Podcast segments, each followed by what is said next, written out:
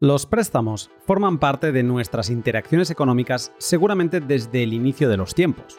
Antes de utilizar el dinero o el trueque, lo más seguro es que los intercambios en pequeños círculos de confianza fueran a crédito. Hoy en día los créditos son una herramienta para todas aquellas personas que quieren disponer ahora de unos ingresos futuros que prevén tener. Los préstamos son el punto de encuentro entre personas que ofrecen su exceso de liquidez a otros demandantes de esta el prestatario, el deudor que toma el crédito, se beneficia de esta disponibilidad avanzada y se penaliza con el coste adicional de los intereses y la localización de una garantía que apoye el cumplimiento de la devolución. El prestamista, quien presta su dinero a un tercero, se beneficia de estos intereses y se penaliza con el riesgo de impago. La garantía necesaria para dar tranquilidad a los prestamistas puede ser de varios tipos, como dineraria, mobiliaria, inmobiliaria, etc y siempre requieren de una identificación por parte de quien las aporta para garantizar los derechos y obligaciones de todas las partes. Con la aparición de Bitcoin en 2009, Satoshi nos entregó una nueva garantía y seguramente la mejor que hemos conocido. Porque, primero, se puede enviar a través de un cable a cualquier parte del mundo y por tanto puedo, desde el salón de casa, interactuar con cualquier persona del planeta. Segundo, es programable y le puedo aplicar condiciones contractuales concretas. Tercero, es fácilmente negociable en el mercado, con lo que es muy atractivo para el prestamista en caso de liquidación. Cuarto, no requiere de registros de la propiedad, se autorregistra y declara solo. Y quinto, tampoco necesita de una legislación que garantice que un Bitcoin es tuyo. Con estas características, Bitcoin permite practicar un nuevo tipo de finanzas, las finanzas seudónimas. Unas finanzas en las que tomar un crédito no te obliga a entregar tu nombre y apellidos como garantía de nada. En estas finanzas la única garantía que necesitas para disponer de crédito son tus Bitcoin, porque la legislación es la criptografía, el registro de la propiedad son tus claves privadas y las condiciones contractuales son las implícitas en el contrato inteligente. Empieza aquí una serie de tres podcasts sobre plataformas que te permiten ya, en 2022, tomar préstamos utilizando Bitcoin como colateral, sin ceder tus datos personales ni necesidad de tener ningún credit score.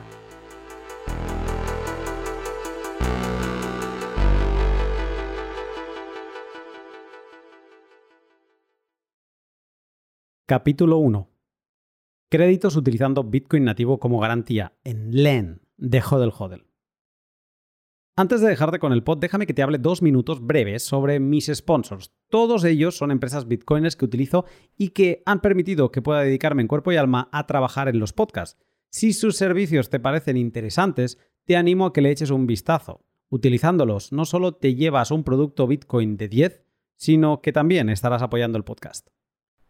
Hodel Hodel es la plataforma hermana de la que hoy te hablaré con Dani.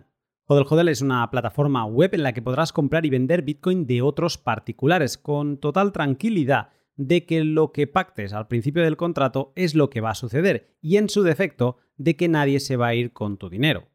Hodel Hodel tiene muchas virtudes y te animo a que le eches un vistazo. He publicado recientemente unos tutoriales donde hablo más en detalle de por qué utilizo Hodel Hodel y cómo lo utilizo.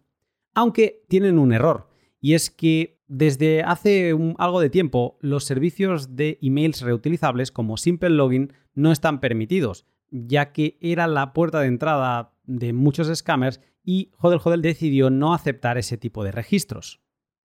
Si todavía no tienes una cuenta en Hodel Hodel y quieres registrarte con un email seudónimo, tu mejor opción seguramente sea ProtonMail o Tutanota. Puedes seguir manteniendo tu privacidad intacta, solo que no podrás utilizar estos servicios de emails desechables. Y recuerda que si te registras utilizando el código Lunático tendrás un descuento en comisiones para siempre. Bitrefill es la plataforma web que me permite vivir con Bitcoin. A mí y a tantos otros muchos bitcoiners, porque en Bitrefill encontrarás tarjetas regalo de muchos de los establecimientos que utilizas semanalmente. Os lo he contado mucho, pero a mí Bitrefill me ha permitido pagar mi gasolina en Cepsa, amueblar mi casa en Ikea y con detalles de HM y comprar de todo en Amazon. Si todavía no conoces el enorme catálogo de Bitrefill, échale un vistazo. Sigue el link de la descripción y sorpréndete con todo lo que puedes conseguir con tus sats. Y para terminar, déjame hablarte un microsegundo de LEN, que es la plataforma de la que te voy a hablar hoy. No me voy a extender porque al final vas a tener un montón de información, te la va a contar toda Dani a las mil maravillas, pero sí que quería decir que este podcast no ha sido ni proposición ni idea de Jodel Jodel. Me ha venido a mí dentro de este ciclo de podcast sobre créditos sin CAICE y en ningún caso se han puesto a revisar las preguntas ni a limitarme. Como siempre, con Jodel Jodel, libertad de pensamiento y de movimiento. Así que, sin más, te dejo con qué es LEN cómo son sus préstamos, qué stablecoins puedo pedir prestadas, qué riesgos tiene, cómo es el ciclo de vida de un préstamo y lo que todos quieren saber, cómo funcionan las liquidaciones. Sin más, te dejo con el pod. Dani, para quien no haya hecho el proof of work, para quien no haya echado un vistazo, ¿qué es Lend y qué puedes hacer en esta plataforma peer-to-peer? Lend, que es nuestra plataforma de eh, préstamos, colateralizada con Bitcoin. Eso es eh, justamente lo que nos diferencia en muchos casos de otras, de otras plataformas y especialmente el hecho de que nuestra plataforma no custodia los fondos de los usuarios y que además, por supuesto, y siguiendo nuestra ética bitcoiner de siempre, no requerimos ningún tipo de proceso de KYC. O sea, no se piden datos personales de ningún tipo para operar en, nuestras plataformas, eh, ni en la de trading, ni en la de lending, que es la, plataforma de la cual nos vamos a estar ocupando hoy. En Lend, justamente, se pueden pedir eh, créditos peer-to-peer. -peer. esto qué quiere decir? Que aquel que está solicitando un crédito no se lo está solicitando a Hodel Hodel en sí mismo, sino que se lo está solicitando a otra persona de cualquier lugar del mundo que esté dispuesto a otorgar ese crédito en alguna de las stablecoins que están disponibles dentro de nuestra plataforma. Ahora en un ratito vamos a, ahondar un poquito más en cuáles están disponibles y en qué redes. Quiero dejar claro que para que la gente no se confunda, muchos creen que pueden pedir Bitcoin en Lend y eso por ahora no es así. Lo que se pide es stablecoins y Bitcoin se usa como garantía. De hecho, Bitcoin consideramos que es el mejor colateral existente de cualquier tipo. Ya hablando de dentro del sistema financiero tradicional, eh, podríamos incluir a Bitcoin también como el mejor colateral que pueda existir, ¿no? Por todo lo que sabemos, ¿no? Por la altísima liquidez, por la liquidación inmediata si es que se necesita, bueno, y otros factores que hacen que, Bitcoin sea el, mejor colateral posible. Así que en resumen, la plataforma permite pedir créditos a otros particulares y obviamente otorgar créditos también a aquellos que tienen stablecoins disponibles y quieren ganar un interés sobre estas tenencias, pueden, por supuesto, eh, poner su propia oferta de préstamo eh, y cualquier otra persona del mundo la puede tomar poniendo, como siempre, Bitcoin como garantía. Eh, para quien no esté muy relacionado con este término del colateral, aquí hablo quizá más con mentalidad española, pero mm, es común ¿no? que cuando necesitas algo de dinero, la primera reacción es ir al banco o pensar en el banco y cuando vas al banco, el banco te va a decir, bueno, ¿quién es usted? ¿No? ¿Qué ingresos tiene? ¿Qué propiedades tiene? Y a partir de ahí puede ser que te den un préstamo mm, de varias formas, ya sea por tu, digamos, reputación, avalando con tu nombre y por tu, porque tienes un, un flujo de ingresos que a ellos les da tranquilidad que les vas a devolver el préstamo. Esa es la garantía con la que ellos se quedan. Estás garantizándolo con tu nombre y con tu flujo de caja. Si ellos no lo acaban de ver claro, te pueden pedir que otra persona avale ese crédito, o sea, que otra persona sea la garantía, que otra persona haga de colateral por ti.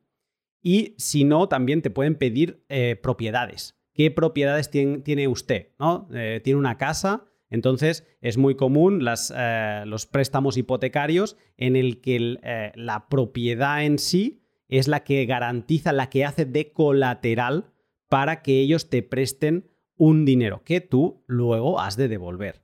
En este caso, lo que acabas de explicar es que Lend es una, un, sitio donde particulares de todo el mundo se ponen en común y por un lado hay los bitcoiners, los que tienen bitcoin, que pueden utilizar su bitcoin como garantía, como estas casas, como estas, eh, estas reputaciones personales, pues pueden utilizar su bitcoin y gracias a, tener bitcoin les prestan un dinero, ¿vale? Un dinero en stablecoin, ahora llegaremos a eso. Pero básicamente el concepto del colateral es importante que quede claro, son las garantías, son los avales de toda la vida. Y esto es justamente lo que permite usar Bitcoin como, como garantía, como colateral, es lo que permite que la plataforma funcione absolutamente sin KYC, porque no es necesario realmente. O sea, en el sistema financiero tradicional, todo esto que relatabas de que se necesita una garantía, por ejemplo, de, de una propiedad, o avales crediticios de algún tipo, son necesarios porque no hay otra manera de sostener el, crédito, ¿no? de que esté garantizado ese crédito que te van a otorgar. En cambio, utilizando Bitcoin no se necesita ningún tipo de aval crediticio personal, ni nombre, ni lugar de residencia, ni nada, porque estás dejando lo más preciado que pueda existir, que son tus Bitcoin. Entonces, y tampoco lo estás dejando en el caso de LEN, porque siempre mantienes una de las firmas de la dirección de garantía en donde se depositan los bitcoins. Después podemos ahondar en eso también. Si te parece, podemos tratarlo, porque era mi siguiente pregunta, que esto se dice y puede confundir a más de uno. Al final, alguna vez lo he escuchado esto, ¿no? Hostia, pero Hodel Hodel es descentralizado. Digo, a ver, eh, descentralizado no es, es central, o sea, Hodel Hodel es, centralizado, tan centralizado como que hay una empresa detrás. Lo que pasa que es, depende de a qué te estés refiriendo. En este caso es peer-to-peer, pero ¿cómo podríamos explicar esto de que los fondos no, no acaban en custodia de Lend o de Hodel Hodel si ellos sí que son una empresa? O sea, ¿cómo, explicaríamos esto? Esto es eh, bastante fácil de explicar bueno, sobre todo lo van a entender mucho más fácil aquellos que tienen ciertos conocimientos técnicos sobre Bitcoin, porque eh, lo que hace LEN es basar toda su estructura de custodia de los fondos, que no es propia, sino que la, lo que utiliza es direcciones multifirma que residen en la blockchain de Bitcoin directamente. O sea, no, no son propiedad, esas direcciones no son propiedad de Hodel Hodel, sino que son direcciones multifirma Vamos a, explicar un poquito qué es esto para los que no estén muy en tema. Eh, Bitcoin, tú puedes enviar Bitcoin a cualquier dirección de la cual tú eres dueño o, a otra persona le puedes enviar, de la cual esa persona tiene la llave privada. O sea, cualquier dirección de Bitcoin eh, de una sola firma es la que uno controla teniendo la llave privada de esa dirección pública. Pero también existen lo que llamamos direcciones multifirma, ¿Qué quiere decir esto? Que hay ciertas direcciones que solo permiten mover los fondos si se cumple una condición de cantidad de firmas determinada. ¿no? En el caso de Hodel Hodel lo que utilizamos son direcciones que se las denomina 2 de 3.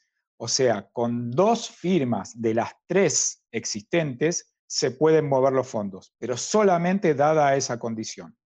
Entonces, lo que nosotros generamos eh, son direcciones multifirma 2 de 3, en las cuales una firma siempre está en poder de aquel que presta el dinero, otra firma está en poder de aquel que está tomando el crédito, y la tercera firma queda en poder de Hodel Hodel solo para los casos en que haya que resolver algún tipo de disputa, algún problema que surja durante el contrato o terminado el contrato.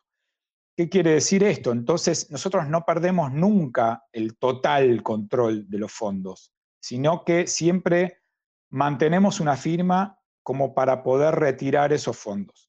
Obviamente vamos a necesitar la cooperación o de la otra persona involucrada en el contrato o de Hodel Hodel. Pero siempre los bitcoins están a resguardo en una dirección que no es exclusiva propiedad de ninguno de los tres participantes en el contrato. Eso tiene que quedar bien claro. Y otra cosa muy, muy importante que a veces se pasa por alto es que cuando uno envía Bitcoin en una dirección de este tipo, a una dirección multifirma, quedan allí bloqueados y nadie puede moverlos. Esto quiere decir que para nosotros es imposible rehipotecar esos Bitcoin. O sea, eh, lo que vemos que sucede en otras plataformas centralizadas, ¿qué sucede? Los usuarios envían Bitcoin de garantía a la empresa y la empresa puede hacer lo que quiera con esos Bitcoin. Puede rehipotecarlos, puede prestarlos de nuevo, puede hacer lo que quiera. Mm, eh, esto es eh, un peligro bastante importante porque podríamos entrar en un sistema de reserva fraccionaria y eso es imposible en el sistema que utiliza LEND de HODL HODL porque siempre los Bitcoin están a la vista.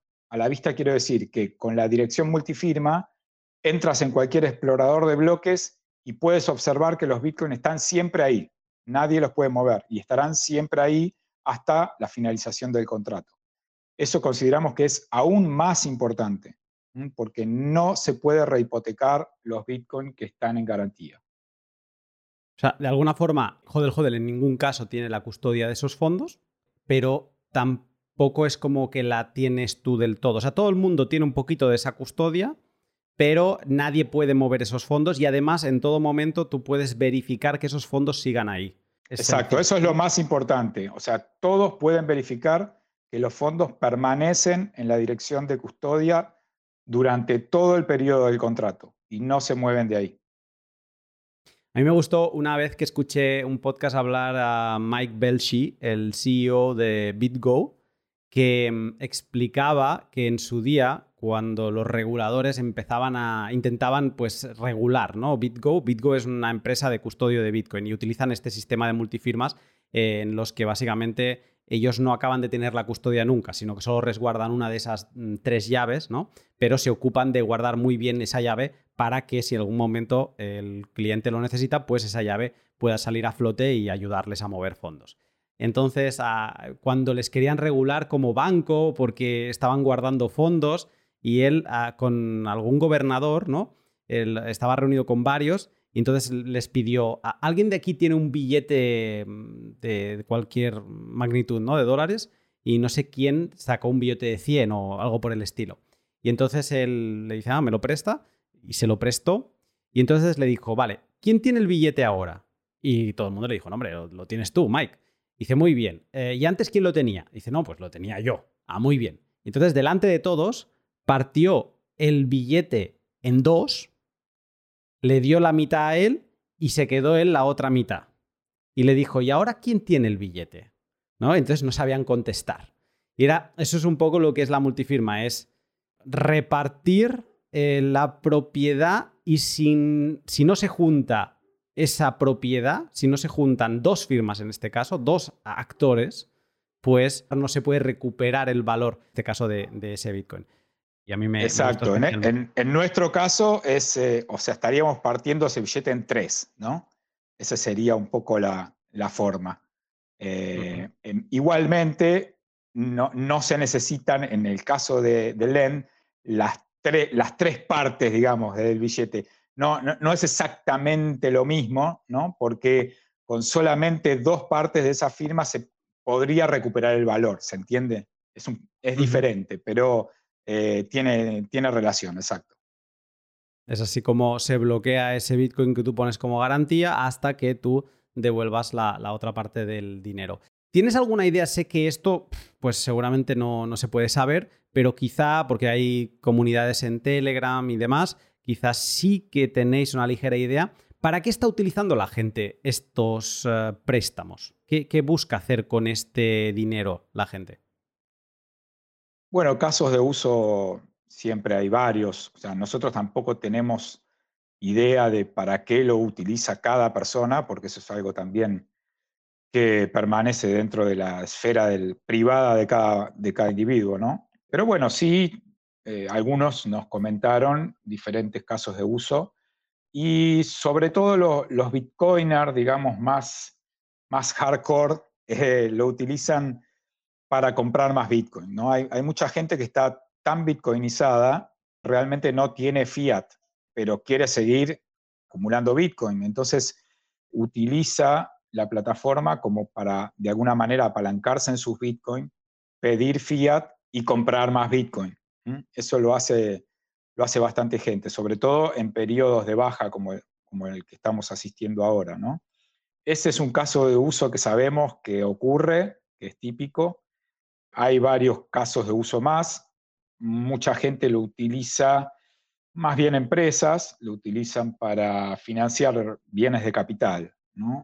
Esto de que si tú tienes una pequeña fábrica, supongamos, y quieres ampliar tu producción y necesitas o actualizar tu maquinaria o comprar equipo nuevo y necesitas un crédito, una financiación, puedes recurrir a este tipo de créditos para comprar esa maquinaria efectivamente inmediatamente, sin demasiado trámite burocrático. O sea, un, crédito en LEN lo puedes obtener en una tarde, es fácil, es buscar aquel crédito que se está ofreciendo que cumpla con tus necesidades e inmediatamente tomarlo y el proceso es muy rápido. En, pocos minutos se completa todo el proceso de, digamos, conformación del contrato y se entrega eh, las stablecoins inmediatamente también.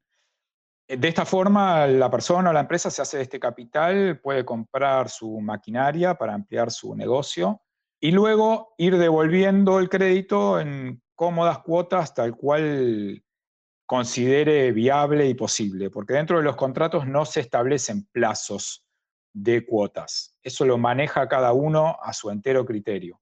El que pide puede decidir devolver el crédito, por ejemplo, en dos, tres, cuatro cuotas. Si es un crédito largo, de, los más largos, digamos, de, de, un año, que es el tope máximo que estamos dando en este momento, puede decidir devolverlo en 12 cuotas, una, una por mes o menos, o lo que sea, o decidir directamente devolver el crédito al final todo junto. También lo puede hacer. Entonces, en este caso de uso, lo importante es que al haber ampliado su capacidad de producción, obviamente está teniendo más ganancias por su producción y puede ir devolviendo el crédito con estas mismas ganancias de este bien de capital que haya adquirido. ¿no? Ese es un, otro caso de uso que sabemos que se utiliza bastante. Eh, lo hacen personas también, no, solo empresas. Cualquier persona, conocimos el caso de un chico que quería, chico muy joven, que quería eh, salir a trabajar en estos sistemas de delivery de comida, no tenía vehículo y bueno, pidió un crédito, se compró una de estas motos de delivery y empezó a trabajar en eso y con su trabajo diario fue devolviendo el crédito y así llegó al, final del periodo del contrato con el crédito completo, recuperó sus Bitcoin y ahora tenía una moto. o sea que fue redondo el negocio, digamos, le salió muy bien. Pero bueno, la condición siempre es tener Bitcoin como respaldo, ¿no? Por eso yo siempre aconsejo a todos acumular lo poco que puedas, no importa cuánto. Puedes comprar un dólar por día de Bitcoin, no importa, cómpralo, porque a la larga siempre va a terminar más valorizado y te va a servir para casos de uso como el, como el que estamos describiendo. ¿no? Teniendo ese aval, teniendo Bitcoin, puedes pedir liquidez sin ningún problema, porque tu garantía es la mejor garantía que puedes tener. Entonces, lo mejor que puedes hacer es acumular Bitcoin todos los días, todos los meses, todo lo que puedas, aunque sean cifras muy pequeñas, porque esto va a ser tu garantía a futuro, sin duda. Se me ocurre que se me ocurren un par de casos de uso más que quizás no los puntualicé. El caso de uso ya no de aquel que pide el crédito, sino de aquel que lo está otorgando, ¿no? Eso es la otra parte y también es importante. Hay gente que eh, no le gusta estar sometido tanto a la volatilidad de Bitcoin entonces tiene sus ahorros en stablecoins. Hay mucha gente que hace esto.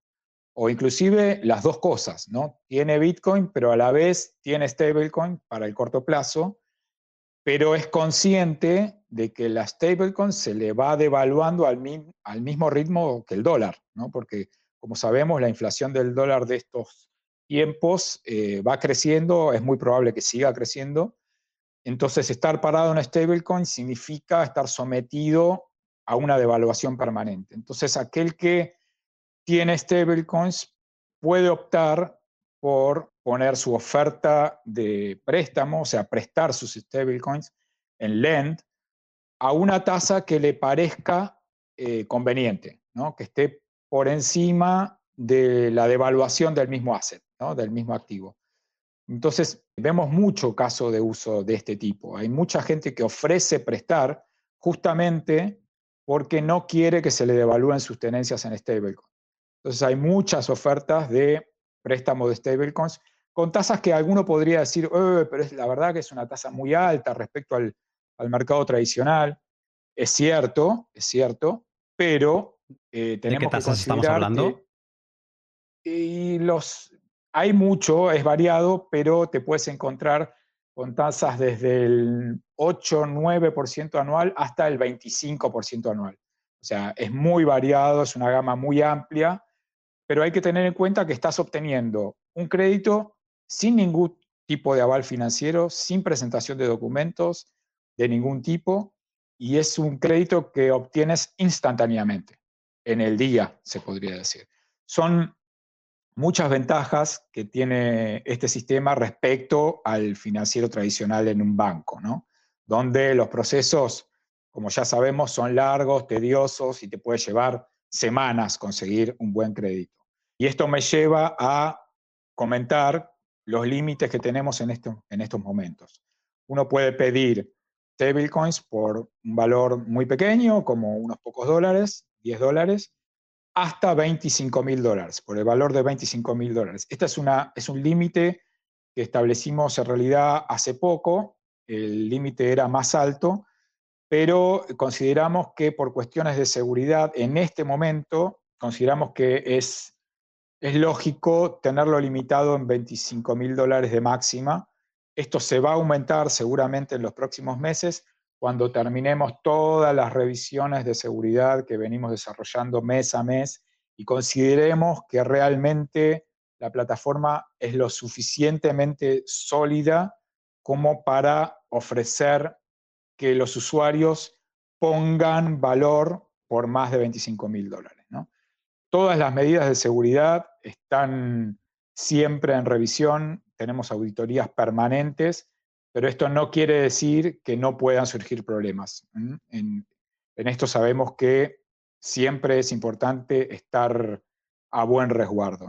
Pues aprovecho esto que me estás contando para una de las preguntas que tenía, es eh, qué riesgos asume un particular cuando va a poner su oferta o va y toma una oferta para, por ejemplo, pues mm, tomar un crédito o prestar sus stablecoins. Y en esto sí que te pido que seas eh, honesto, no es la palabra porque lo eres, sino lo más crudo posible. O sea, para que la gente sepa a qué, cuáles serían los, todos los riesgos, ya no solo los financieros, que eso es, obviamente, si tú no devuelves lo que has pedido, pues tienes un riesgo. Luego Bitcoin es un activo volátil, ahora entraremos luego a eso, y si cae de precio, entonces estás como, no estás colateralizando suficiente y por lo tanto te pueden liquidar. Hay unos riesgos financieros que estos quizá los podríamos dar por entendidos porque luego los acabaremos de explicar. Pero más allá de esos riesgos financieros, ¿cuáles serían los riesgos que debería tener alguien en mente como que, pueden pasar?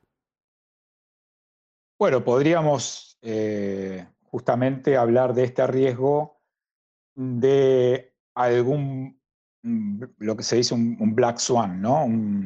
algo inesperado que pueda surgir en el código y que pueda generar algún problema dentro de las multifirmas. Eh, no en sí misma de las multifirmas, como, porque ya sabemos que son parte del protocolo de Bitcoin, que es lo más seguro que existe, pero sí dentro de eh, mismo esquema informático de, de, la plataforma. ¿no? De hecho, el año pasado tuvimos algún, algún problema que por suerte lo pudimos subsanar rápidamente. No hubo ningún compromiso de fondos de ningún tipo, pero surgió un problema de seguridad que había que solucionar y bueno, aplicamos todo el tiempo y toda la energía del equipo de desarrollo en sacar eso adelante. Esto ocurrió alrededor de agosto del año pasado.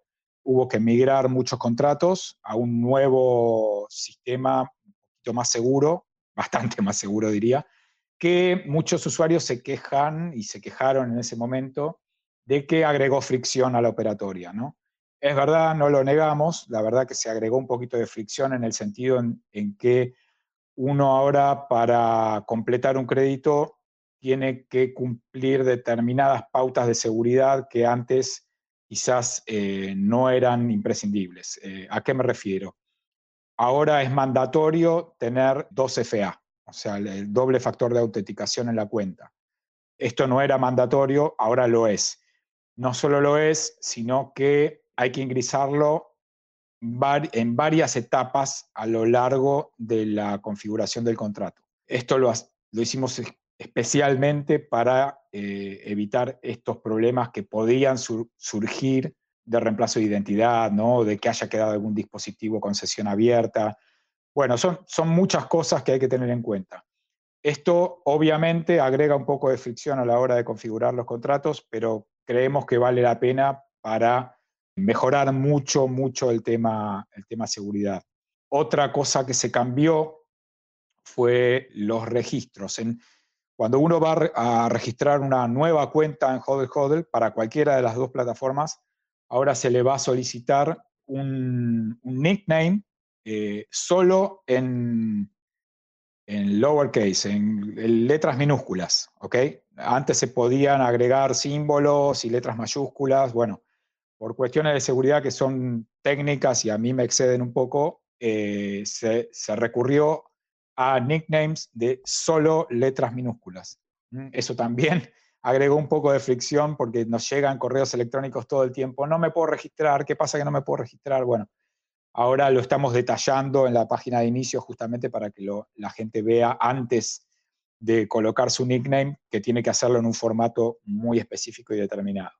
Otra cosa que ya no permitimos es el uso de direcciones de correo descartables. Como algunos sabrán, quizás no todos lo saben, pero hay muchos servicios que ofrecen eh, correos electrónicos desechables, eh, como, estos números de celular que también son desechables. Bueno, eso estuvo permitido mucho tiempo, pero a lo largo de los años nos dimos cuenta que eh, era un recurso muy utilizado por scammers, por gente que se registraba en la plataforma solo y, para tratar de estafar a alguien. Eso lo fuimos detectando cada vez más, cada vez más. Entonces tomamos la difícil decisión de suspender este tipo de registros. A la vez surgieron empresas o servicios de correo electrónico que resguardan mucho más la privacidad que otros. Creo que no sé si vale la pena nombrarlos, tú me dirás, pero se pueden utilizar estos servicios eh, para registrarse en Hodel Hodel y resguardar mucho más el tema privacidad. Pero ya no permitimos. Email seudónimos, o sea, no tienes que estar utilizando un email que tenga tu nombre y apellidos. Tú puedes utilizar un. Desde luego, eso, eso desde siempre. Pero... tal, ¿no? Sí, por supuesto. Eh, pero los, los servicios de correos desechables ya no se pueden utilizar en la plataforma. Bueno, me fui un poco por las ramas, pero la idea era un poco acentuar el concepto de la seguridad. ¿no? Buscamos que la plataforma sea cada vez más sólida, cada vez más segura en todo sentido y que sea cada vez más difícil de utilizar por aquellos que quieren venir solamente a estafar a otro. ¿no? Eh, esos problemas siempre existen en estos sistemas eh, sin KYC y nosotros lo que tratamos de hacer es minimizarlos y prácticamente deshacernos de ellos. En este momento podría decir que logramos prácticamente que no quede nadie registrado que no, digamos, que no sea un usuario legítimo que viene a, utilizar las plataformas de manera útil para todos. ¿no? Eso quería destacarlo porque fue un, trabajo importante que nos llevó muchos meses y lo seguimos implementando y estamos día a día, inclusive haciendo un trabajo manual, ¿no? se chequean manualmente todos los ingresos, todos los registros en la plataforma y te puedo asegurar que son muchísimos y los que estamos en la parte de, soporte y técnica estamos todo el tiempo verificando verificando por los medios no KYC, ¿no? Por supuesto, acá no verificamos identidad, pero sí verificamos que se estén utilizando servicios legítimos para, ingresar y operar en, en la plataforma. Así que librándonos de esos riesgos, que para mí son los más importantes, el riesgo que queda es el riesgo de utilizar Bitcoin, que como sabemos, los Bitcoiners, el riesgo de utilizar Bitcoin es cada día más bajo. El nivel de osificación del protocolo, esto de que es muy difícil cambiarlo, ¿eh? Bitcoin no es algo que se cambia fácilmente eh, por cualquier desarrollador que se le ocurre hacer algún cambio para implementar alguna mejora de corto plazo. Esto no es así. Los cambios en Bitcoin llevan muchísimo tiempo, muchísima revisión de pares. Es realmente muy, muy complicado meter un cambio en el protocolo base de Bitcoin, eh, con lo cual nosotros nos apalancamos un poco en eso, ¿no? O sea, que, que haya fallos en una dirección multifirma es realmente hoy en día algo casi imposible. Así que estamos bastante tranquilos por ese lado. Y por lo que tiene que ver con la plataforma, bueno, seguimos todo el tiempo haciendo auditorías mes a mes, auditorías técnicas me refiero, ¿no? Porque nosotros fondos no tenemos, no, no, no hay por qué hacer auditoría financiera porque básicamente no, no custodiamos los fondos de los usuarios. Pero sí, las auditorías técnicas son muy rigurosas y, no dejamos de hacerlas en, ningún momento. Desde ese lado estamos tranquilos. Me gusta lo que he escuchado porque muchas veces cuando alguien intenta luchar contra scammers y este tipo de gente, lo primero a lo que se agarra es a implementar KYC y AML, ¿no? Y muchas veces utiliza el escudo de no, es para evitar que haya estafadores en la plataforma y demás. Pues lo primero que dicen es, eh, y por eso ahora tendremos KYC y tendremos AML. Y es bonito ver que se puede luchar contra todo eso sin recurrir al KYC. Y por esa parte yo agradecido eternamente a, a Hodel Hodel. Quería seguir avanzando y hacerte una pregunta sobre, viendo todo esto, un poco ya casi entrando en materia, ¿qué stablecoins podemos pedir en Lend? O sea, ¿qué, con nuestro Bitcoin de colateral, ¿qué podemos conseguir a cambio? Tenemos implementadas las, principales stablecoins, las más populares, digamos, las que más se usan en el mercado, que son, vamos a detallarlas, USDT, o sea, Tether, que lo puedes enviar en cuatro redes diferentes. Puedes enviar Tether por la red Liquid, por la red Tron, por la misma red Ethereum y por Omni. Cualquiera de las cuatro redes las estamos utilizando dentro de la plataforma. Luego, segunda en volumen, creo, si no me equivoco, que está USDC, que esta se puede mover obviamente solamente por Ethereum, lo cual la encarece un poco, por eso no está en el primer lugar de, las utilizadas en volumen.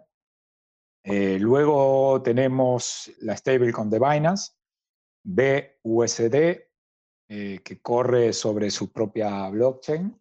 Los contratos son estos eh, BEP 20. Eh, y también se la puede mover por la red Ethereum. Después tenemos DAI, que obviamente también corre solamente sobre Ethereum, lo cual encarece un poquito los movimientos. Y luego está USDP, eh, la que antes era denominada, eh, es la de Paxos, que se denominaba Pax. Hicieron un rebranding, es ahora USDP, P de papá que también corre sobre Ethereum, así que también tiene sus costos. Y además, bueno, estamos en una etapa experimental ofreciendo LBTC, o sea, esto sería un PEG de Bitcoin que corre sobre la red Liquid, se denomina Liquid BTC, y también estamos ofreciendo WBTC, que es un, wrap de, Bitcoin sobre Ethereum, que la verdad que no tuvo aceptación para nada. Pero bueno, lo tenemos a, modo experimental, ambos a modo experimental. El resto, todas las stablecoins de las que te comenté recién. De las que están en primera posición, me da curiosidad saber, eh, claro, Tether se mueve por cuatro cadenas eh, distintas y eh, posiblemente alguna más que, que, no esté incluida. ¿Cuál es la que más se utiliza? Las dos más utilizadas son las que se mueven por Liquid y por Tron. Eh, básicamente porque son las más baratas, ¿no? los movimientos en la red Liquid y en la red Tron son muchísimo más baratos en, fees que la que se mueve por Ethereum o por Omni. Así que son las más elegidas. Te interrumpo un momento para hablarte de mi otro sponsor, Brains. Te he hablado mucho de ellos y todavía me queda carrete porque Brains son los chicos buenos de la minería y ya sabes lo que me apasiona esta madriguera. Relacionando la minería con los créditos colateralizados con Bitcoin, he de explicaros una anécdota. Parte de mis actividades mineras de este último año ha sido utilizando servicios de lending. Ha sido una experiencia vital para poder experimentar en los dos sectores. Por un lado, he visto cómo varían los cálculos de rentabilidad que haces antes de comprar algún equipo, y he tenido que navegar con ellos. Y por otro, he visto cómo un límite de liquidación que parecía muy seguro dejaba de serlo y tenía que añadir colateral. Por suerte, no he sido liquidado en ningún caso, aunque, por ejemplo, mi último precio de liquidación eran 16.500, y ya sabes lo que pasó hace dos semanas. Lo vivido me ha dejado una experiencia que no se obtiene si no es con Skin in the Game, un aprendizaje en minería en el que me ha acompañado Brains eh, con su blog su calculadora de rentabilidad y su firmware Brains OS Plus, y sentir en mis propias carnes una de las prácticas que más leía que utilizaban los mineros. Si como a mí te apasionan todos estos intríngulis financieros de la minería, no esperes a que te lo cuente y empápate de todo ello con el impagable blog de Brains. Y antes de dejarte con el pod, te recuerdo que desde el pasado podcast estoy recibiendo y leyendo con atención todos los bus que me enviáis desde las plataformas de podcasting 2.0. Esas plataformas, en este caso, bueno, hay varias, ¿no? Pero las más conocidas son Breeze y Fountain, que permiten apoyar al podcast enviando un SAT cada minuto que lo escuches, 10 SATs, 50 SATs, los SATs que decidáis. Aparte de estos SATs por minuto, se pueden enviar boost, que son como impulsos, y estos impulsos permiten enviar un mensaje. Estoy recibiendo preguntas. De momento os he de decir que no he recibido ninguna. Lo que sí que he recibido han sido mensajes de apoyo. O sea, boost recibido. Pero normalmente son mensajes de apoyo, de oye, me está gustando esta parte del podcast, eh, pues gracias a ti conocí no sé qué, eh, me encanta este momento y esto también es muy enriquecedor. Ya sean preguntas, ya sean comentarios, todo ello voy a intentar que salga algo interesante e irlo contestando y añadiendo en los otros de los eh, podcasts que voy publicando. Al menos lo vamos a intentar así hasta final de temporada y si no le daremos un lavado de cara para la siguiente temporada a partir de septiembre. Si todavía no te has animado con el podcasting 2.0, con Breeze of Fountain la experiencia puede ser todavía mayor. Viva la comunicación eléctrica del valor por valor. Fe de errores. En breve, Dani nos hablará de cómo funcionan las liquidaciones y los diferentes margin calls de LEND de Hodel Hodel. A la hora de hablar de la liquidación final, mencionará la cifra del 95% LTV como el punto en el que ya no hay retorno, donde se ejecuta la liquidación. Pues bien, esta cifra no es del 95%, es del 90%. Es importante que se tenga presente. Sabiendo esto, hemos llegado ya a un buen punto de entender cómo funciona Lend. Yo creo que una de las características importantes es el, poder llegar a, pedir un préstamo con tu Bitcoin, el que tienes en Samurai Wallet, o sea, Bitcoin, el, que nos dejó Satoshi, ¿no? Pero si alguien dice, venga, va, yo tengo Bitcoin, voy a tomar un préstamo para, yo qué sé, para comprar mineros o para lo que sea, ¿qué más le hace falta? O sea, ¿qué elementos te hace falta para tú llegar a Lend y tenerlo todo? Primero, tener una cuenta, obviamente. Eh, hay que abrirse una cuenta en LEN, teniendo los recaudos de abrirla, como les dije antes, con un nickname de, solo letras minúsculas y un correo electrónico válido que no sea de un servicio descartable. ¿no? Eso principalmente. Les, vuelvo a refrescar esto para que no se encuentren con la fricción de rebotar apenas quieren registrar su cuenta en LED. Eso básico. Luego, si quieren pedir un crédito, obviamente tienen que tener Bitcoin para usar como garantía, ¿no?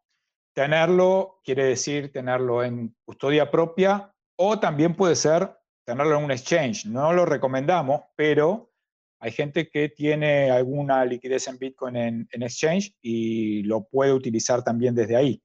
O sea, puede eh, fondear la dirección multifirma de custodia desde un exchange. Eh, aconsejamos hacerlo desde una wallet de autocustodia porque siempre es más seguro y en general más rápido también. ¿no? Los exchanges hacen batch transactions, o sea, puede demorar bastante más un envío desde un exchange que desde nuestra propia wallet. Después, para el caso del que está otorgando el crédito, obviamente tiene que tener la stablecoin que quiere prestar, ¿no? Y tenerla disponible al momento de estar configurando el contrato. No tiene sentido ponerse a configurar un contrato diciendo, ah, bueno, sí, yo consigo después la stablecoin porque vendo esto, vendo aquello, cambio estos bitcoins. No, la idea es llegar al end con el activo en tu propiedad para hacer todo más rápido y fluido, ¿no? Eh, y no estar haciéndole perder el tiempo a la contraparte.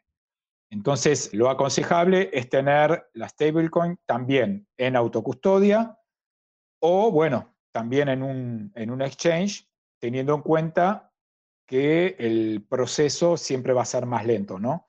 Eh, no digo por, el, por la confirmación de la transacción en sí misma, sino porque, bueno, primero vas a tener que entrar al exchange, registrarte con todos los pasos que eso lleva siempre y recién después tener acceso a tu stablecoin para poder eh, transferirla a aquel que esté tomando el crédito. Esos son como los, pasos básicos que hay que tener. Algo también básico que lo comenté antes es habilitar la verificación de dos pasos en la plataforma. Esto es muy importante. Mucha gente lo deja para después siempre, ¿no? Dice, bueno, me registro, empiezo a hacer mis cosas, pero en Lend es mandatorio. O sea, si no tienes 2FA activado, no puedes generar un contrato. Es una cuestión de seguridad básica que en este momento es mandatoria. Así que es otra de las condiciones que hay que tener antes de ponerse a configurar o aceptar un contrato de otro. Se me ocurre que no solo si vas a prestar, si estás en el lado de prestar stablecoins, necesitas tener, eh, digamos, esa parte preparada. También, si vas a pedir prestadas stablecoins, imagínate que vas a pedir en la sidechain de Bitcoin, en Liquid, pues eh, no solo has de llegar con tus Bitcoin on-chain, sino que también tendrás que tener preparado dónde vas a recibir esos eh, USDT en, Liquid. O sea que tendrás que llevar también una wallet Liquid preparada o una wallet mm, Tron si te quieres meter en esas historias o lo que sea, ¿no? Pero que también será una de las cosas que tendrás que, tener a mano. Claro, por supuesto. Eh, aquel que recibe tiene que tener dónde recibir, ¿no? Lo ideal es tener una wallet de autocustodia y si no, bueno, tener cuenta en un exchange donde pueda recibir esa stablecoin, ¿no? Sí, sí, por supuesto. Entonces, Len tiene esta particularidad, la misma que tiene Hodel Hodel, ¿no? De que tú llegas y esto es como un tablón de anuncios, hay muchas ofertas, aquí eh, pues está Dani poniendo sus ofertas, estoy yo, está, ¿no?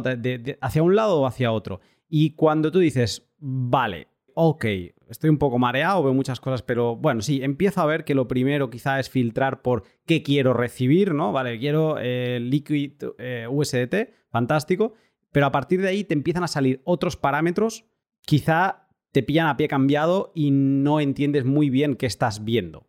Yo te digo los que he visto, ¿vale? Y me pongo en la piel de alguien que llega primera vez. El primer parámetro que te lía mucho la cabeza es el LTV, que esto varía. Esto va un 70%, un 50%. Eh, ¿Qué es este parámetro del LTV? Loan to Value. Vamos a explicarlo detalladamente. Claro, LTV, como decimos aquí en, Argentina, LTV corta, refiere a las siglas en inglés de loan to value. ¿no? En realidad no es otra cosa que la relación porcentual que existe entre el valor del colateral y el valor del préstamo que estamos adquiriendo. ¿no?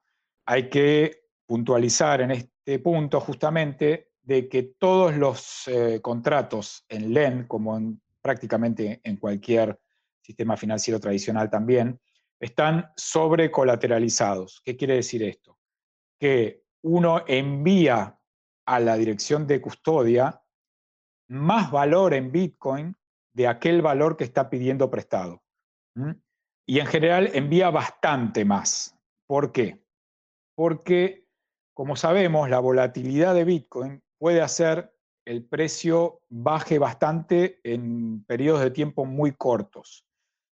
Si nosotros llegamos al punto en que el valor de nuestro colateral se acerca al valor que pedimos prestado, corremos el riesgo de una liquidación. ¿Qué es una liquidación? Es cuando el prestamista se queda con nuestra garantía. ¿Por qué? Porque el colateral no es suficiente para avalar el crédito. Entonces, este rango LTV, LTV como dicen en, en España, es justamente ese porcentual, el porcentual que existe entre el valor que me están prestando y el valor que yo estoy depositando en la garantía. Entonces, esto es variable en la plataforma porque también la idea es que el usuario controle la mayoría de los parámetros que pueda. Esto siempre fue una condición que, quisimos mantener y respetar. Uno puede decidir exactamente qué porcentaje de esta relación va a poner en su contrato. Entonces, yo puedo decidir poner una cantidad de Bitcoin mucho más grande de lo que en realidad estoy recibiendo de valor para cubrirme sobre posibles bajas en el precio. Entonces yo digo, bueno, ok, vamos a dar un ejemplo. Yo quiero pedir 100 dólares.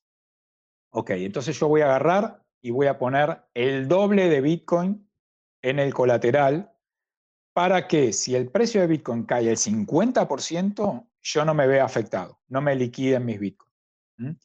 Eso sería un 50% LTV. Si nos vamos a un LTV del 70%, lo que significa esto es que yo voy a poder tomar préstamo en, en stablecoin por el 70% sobre el colateral que estoy poniendo.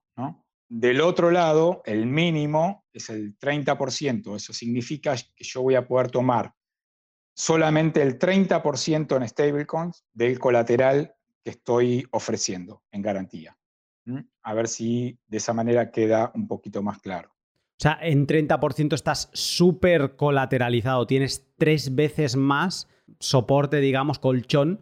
O sea, imagínate que pones 3.000 dólares en Bitcoin, ¿no? O sea, valor dólar del Bitcoin que estás poniendo son 3.000. Si estuvieras en un LTV del 30%, pues, o sea, es un poco al revés. Si alguien te exige un 30% de LTV, es que si vas a pedir 1.000 dólares en stablecoin, has de poner valor Bitcoin o sea, valor dólar, pero en Bitcoin, por 3.000, por el triple. ¿Vale? Un poco más del triple, de hecho. Eso sería poner, el, poner tres veces más de lo que estás pidiendo.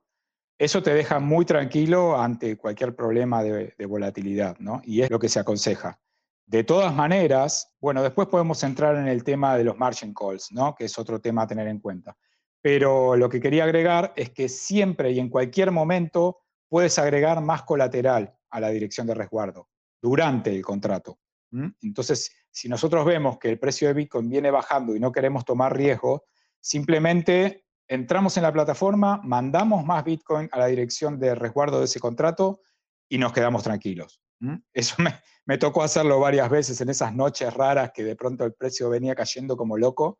Y digo, no, no, no, yo quiero dormir tranquilo. Así que entré, mandé más Bitcoin a la dirección de colateral y adiós, me desperté tranquilo al día siguiente. Y ya supongamos que tienes, pides un préstamo en alguien que te está, vamos a poner el, caso extremo, ¿no? Un 30% de LTV, o sea, tienes que poner mucho colateral para pedir esos 1000, pues tienes que poner 3000 y algo. ¿Tú podrías poner Bitcoin valor dólar por 5000? O sea, ¿tú puedes sobrecolateralizar de más ya de inicio? Sí, por supuesto. Uno puede mandar a la dirección de garantía todo lo que quiera.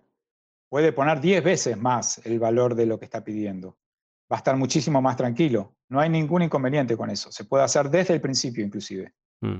Quizá no tendría sentido porque quizá con esa liquidez puedes hacer otras cosas que te, que te reporten más, pero digamos que es posible. Y depende, depende de, de, la cantidad de Bitcoin que cada uno tenga, ¿no? Eso es básicamente lo, lo que puede limitarte en cuánto Bitcoin vas a mandar al colateral. Y luego te añado un valor más porque sí que hay otros de que si el periodo, el usuario, pero eso ya son como más evidentes. Pero una cosa que a mí me sorprende es dos parámetros que hay que no siempre casan. Hay una circunstancia en la que casan, ¿vale? Pero no siempre casan, que es el, interest rate, que es el, interés, ¿no? Y el APR. Que a veces, y voy a, y voy, y voy a explicar cuándo, a veces cuando el periodo es de 12 meses, ¿vale? Y solo de 12 meses, encaja. Es el mismo al lado y lado.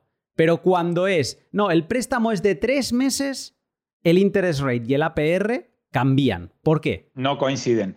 Sí, porque los créditos en realidad, el, el interés se calcula para el periodo exacto del crédito. Eso es lo que hay que tener en cuenta. Si yo en mi contrato pongo un interés del 5% por un crédito a tres meses, se aplica ese 5% en ese periodo de tres meses. El APR es la representación anual de ese interés que yo estoy configurando. Y eso lo agregamos también por pedido de los usuarios, para tomar referencia, porque estamos todos muy acostumbrados al APR, al interés anual, ¿no? Eh, para compararlo con, otros sistemas y con otras plataformas. Entonces es mucho más fácil entender lo que significa un 25% anual que un 6% cada tres meses, ¿entiende? Entonces, eh, lo que quisimos hacer es agregar una columna para el APR para poder hacer comparativa con otras plataformas y con el sistema financiero tradicional. Claro, porque si te ponen un préstamo de tres meses, que tenemos cuatro veces tres meses en un año, y ese préstamo es del 5%, el anualizado es del 20%, ¿no? Entonces a veces tú podrías tomar la decisión, oh, qué barato, es de solo del 5%, comparado con los otros que me piden un 20%. No, el APR te indica, es el, que, el chivato que te dice, no, no, no, esto si haces el anualizado es un 20%. Entonces, eso es... Siempre hay que estar atento Claro, siempre hay que estar atento al, APR para no confundirse, ¿no? Acá no hay ninguna trampa, está todo a la vista, pero alguien se puede confundir por no mirar bien los porcentajes de interés que corresponden y, los periodos ¿no? a, los cuales aplica. Muy interesante esta parte de la diferencia entre el interés y el APR, que es algo cuando no sabes qué narices estás viendo, te puedes liar. Eh, pero vale, con esto yo creo que más o menos tenemos todo claro, tenemos las herramientas necesarias para tomar un contrato. Entonces te quería pedir que me acompañases por el ciclo de vida de un contrato, le podríamos llamar, ¿no? Vamos a crear uno. Eh, hay una oferta que nos gusta, tenemos Bitcoin, vamos a, tomar mm, un préstamo. Para crear el contrato, ¿qué es lo normal que se tiene que rellenar? Eh, los parámetros que estábamos viendo. O sea, cada uno de los parámetros eh, que están disponibles son eh, a elección del usuario. Eso, eso también da una flexibilidad muy grande. O sea, nosotros vamos a elegir, primero y principal, el monto que queremos pedir prestado, si es que estamos pidiendo prestado, ¿no? Esa es la idea. Primero un contrato de toma de un crédito, ¿sí? Vamos a ese tema. Pedimos, primero eh, vemos el monto que queremos eh, pedir prestado. ¿sí? Si vamos a poner nuestra propia oferta, lo, indicamos nosotros. Si estamos tomando la oferta de otro, esta oferta puede tener un rango o no. Eh, hay ofertas que tienen rangos, por ejemplo, de, que dicen, eh, ofrezco desde 100 hasta 10 mil dólares en USDT, en, en tal red. Entonces, dentro de ese rango, el que toma el crédito puede elegir cuánto quiere pedir, ¿no? Porque esta es la posibilidad que le da el que está ofreciendo el crédito. Hay otros contratos que no, que son por monto fijo. Dice solamente presto 5 mil dólares. Fin. Entonces, ese contrato te servirá o no de acuerdo a tus necesidades. La mayoría ofrece rangos, así que el, primer, la primera variable es poner cuánto quiero pedir de esa stablecoin. Segundo parámetro a tener en cuenta, justamente qué stablecoin voy a pedir, ¿no? ¿Cuál de todas las disponibles? Y tercer parámetro importante, lo que veníamos hablando hace un rato, del rango LTV. Eso también es importante. Son, son todos los parámetros que tenemos que elegir a la hora de montar un contrato. Y, por supuesto, eh, la tasa de interés. ¿no? La tasa de interés que tenemos que recordar que es exclusiva para el periodo del contrato que estamos estableciendo. Si queremos ver cuánto representa eso anualizado, tenemos que fijarnos en la columna del anualizado. ¿sí? Y luego tendremos que poner eh, la dirección a la cual queremos que nos envíen las stablecoin, ¿cierto? Eso es muy importante tener en cuenta. Lo mejor, lo que se aconseja siempre es una wallet propia. De no ser posible, indicar la dirección que provea el exchange donde tenemos cuenta. Y luego, eh, la dirección Bitcoin. La dirección Bitcoin, ¿para qué en este caso? Si estamos pidiendo un crédito, es la dirección a la cual van a volver nuestros Bitcoin una vez que termine el contrato. ¿Cierto? Nosotros vamos a depositar Bitcoin en una dirección de custodia multifirma y al finalizar el contrato, una vez que devolvimos todo el capital más los intereses, vamos a retirar los Bitcoin de la dirección de custodia hacia una dirección. ¿Cuál dirección? La que tenemos que colocar al principio de iniciar el contrato, en esta etapa justamente la que estamos hablando. Hay varias medidas de seguridad que se van exigiendo. Eh, no solo es poner la dirección donde queremos recibir los stablecoins y la dirección de Bitcoin donde queremos recuperarlos, sino que luego vamos a tener que ingresar algo que nosotros denominamos contraseña de pago. Hicimos una modificación también hace poco en LEN para dar aún más seguridad a la plataforma. Entonces, a partir de hace poco tiempo, cada contrato tiene su propia contraseña de pago. ¿sí? Esto era diferente, era diferente antes. Nosotros teníamos una sola contraseña de pago que usábamos para todos los contratos, tal cual lo hacemos en, la plataforma de, de trading. Pero para mejorar la seguridad, se decidió utilizar una contraseña de pago para cada contrato en LEN. Y esta contraseña de pago tiene dos funciones principales y muy importantes. Primero, generar la dirección de custodia. La dirección de custodia se genera a partir de la contraseña de pago de cada usuario. Por eso es muy importante tener en cuenta que la contraseña de pago es como si fuera nuestra llave privada para mover los bitcoins de la dirección de custodia. Entonces, jamás debemos olvidar o perder esa contraseña de pago. Lo que hay que hacer es resguardarla como si fuera una llave privada de Bitcoin, como si fuera una seed de Bitcoin, porque finalmente lo es. No, no hay servicio de he olvidado mi contraseña. No hay nada de eso, porque todo sucede del lado del cliente. En, eh, no conoce los datos privados de la contraseña de pago. ¿Eh? Ocurre en el navegador del cliente todo el proceso de la creación de la dirección de resguardo. ¿sí? Esta dirección, recordemos que era una dirección 2 de 3, significa que eh, generamos esta dirección a partir de la contraseña de pago del que pide el crédito, de la contraseña de pago del que lo está otorgando y de hodl hodl, ¿sí? Entonces, esas contraseñas de pago después se suman también a un número aleatorio que se genera en el navegador y a partir de ahí se crea eh, una dirección que no existió nunca antes. Es una dirección nueva, creada desde nuestra información. La información es la contraseña de pago. Entonces es muy importante, y esto lo quiero recalcar, que cada uno al generar un nuevo contrato guarde con mucho celo esa contraseña de pago porque la va a necesitar luego para retirar los Bitcoin de la dirección de resguardo.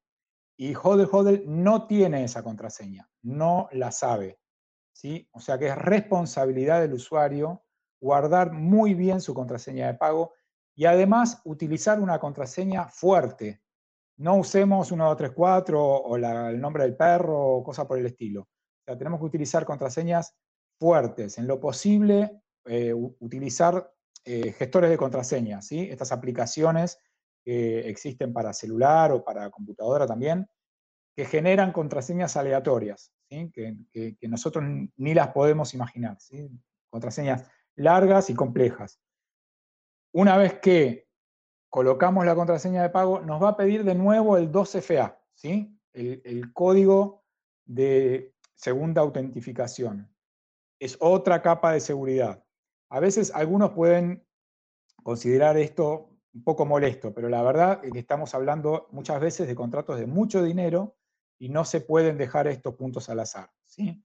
Tenemos que tomar cada una de, la, de estas cuestiones de seguridad muy en serio. Después de que ingresamos toda esta información y que nuestra contraparte hizo lo propio, recién ahí el contrato se pone en progreso, ¿sí? en etapa en progreso. Entonces el contrato se pone en marcha, ¿vale?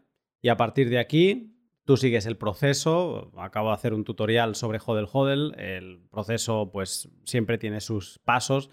Pero vale, supongamos que seguimos todo el proceso, además eh, siempre te llevan muy de la mano, con indicaciones de ahora espérate, ahora pon esto, ahora no sé qué, contraseña y tal, fantástico, pero vamos a suponer que ya hemos pasado este proceso, hemos establecido el préstamo, vamos a suponer, no sé, que teníamos, eh, hemos puesto Bitcoin por valor de 2.000 dólares y con un LTV del 50% hemos tomado 1.000 dólares, ¿no?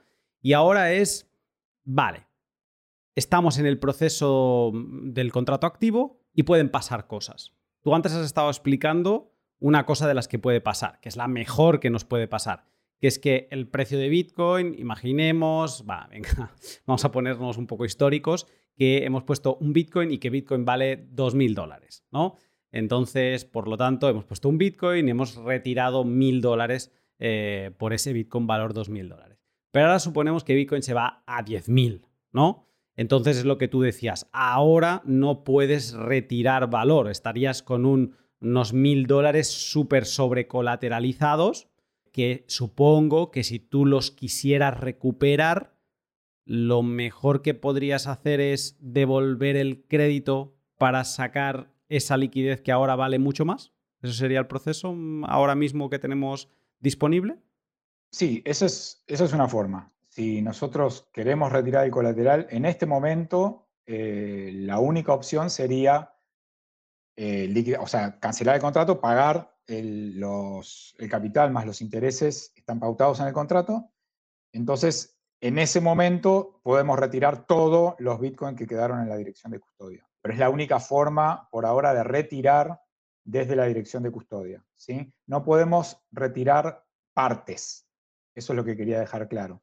Se retira todo completo el colateral que depositamos. Aunque lo hayamos depositado en partes, se retira todo junto. Al final del contrato o antes, si decidimos repagar el contrato antes. ¿sí?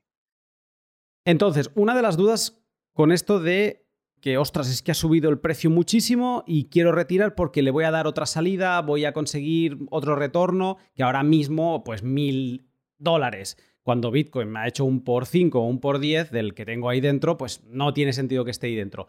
¿Qué cantidad he de devolver? Imaginemos que esto era un préstamo a 12 meses y yo iba a pagar de intereses, pues imaginemos mm, una cosa así tonta, 5, 5 dólares al mes, ¿vale? Entonces a lo largo del año, pues hubieran sido 60 dólares.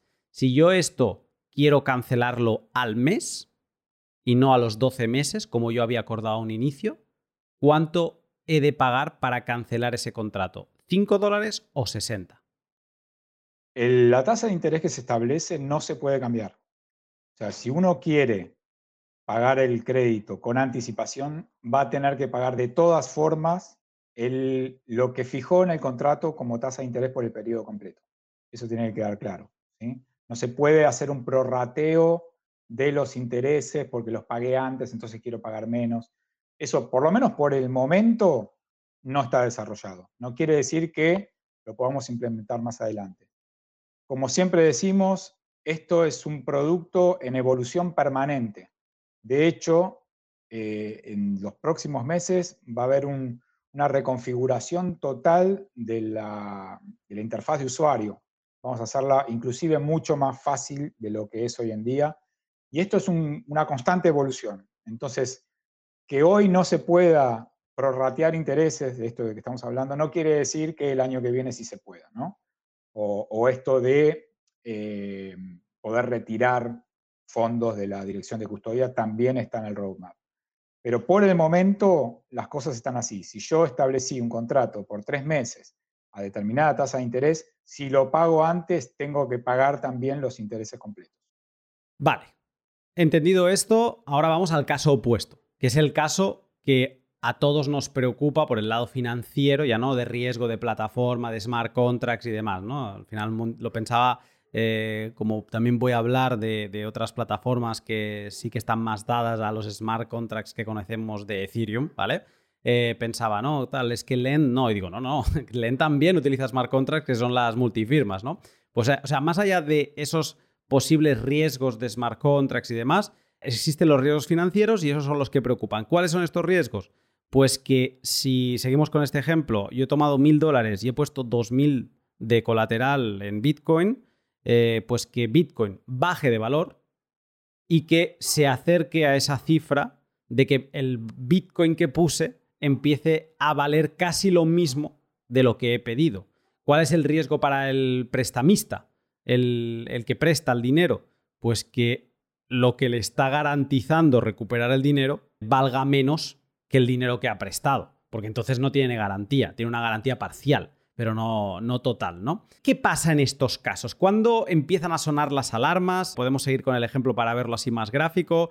O sea, desde el lado, obviamente, del que está. del que tiene Bitcoin y del que está tomando un préstamo. ¿Qué pasa en estas situaciones? Bueno, estos son los.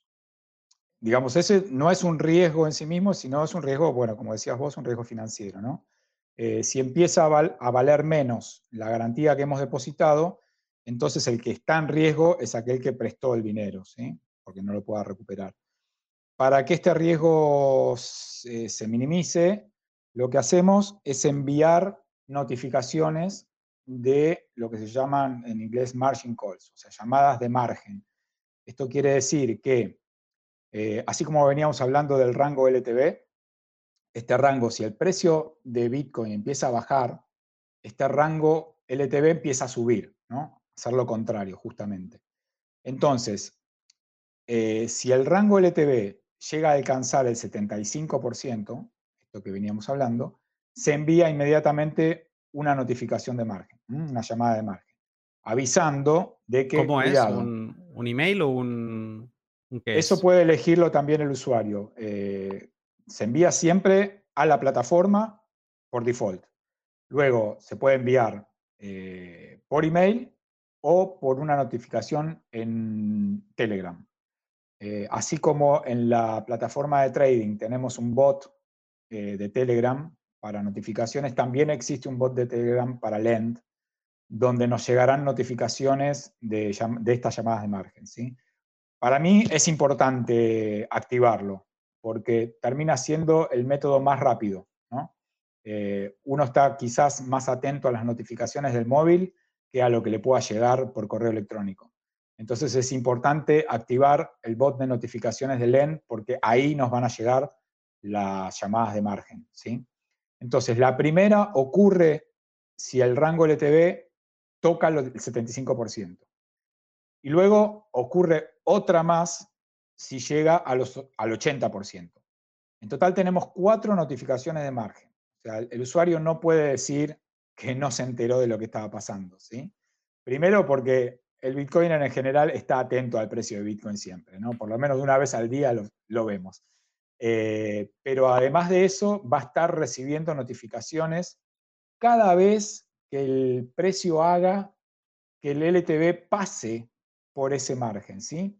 Quizás empieza a recibir a cada rato la misma notificación. ¿Por qué pasa esto? Esto es ah, una queja que tuvimos de vez en cuando, pero es normal, no, no, no es un bug, es un, es un feature. ¿Por qué? Porque el precio baja, se dispara la notificación, pero luego vuelve a subir por la volatilidad propia de Bitcoin.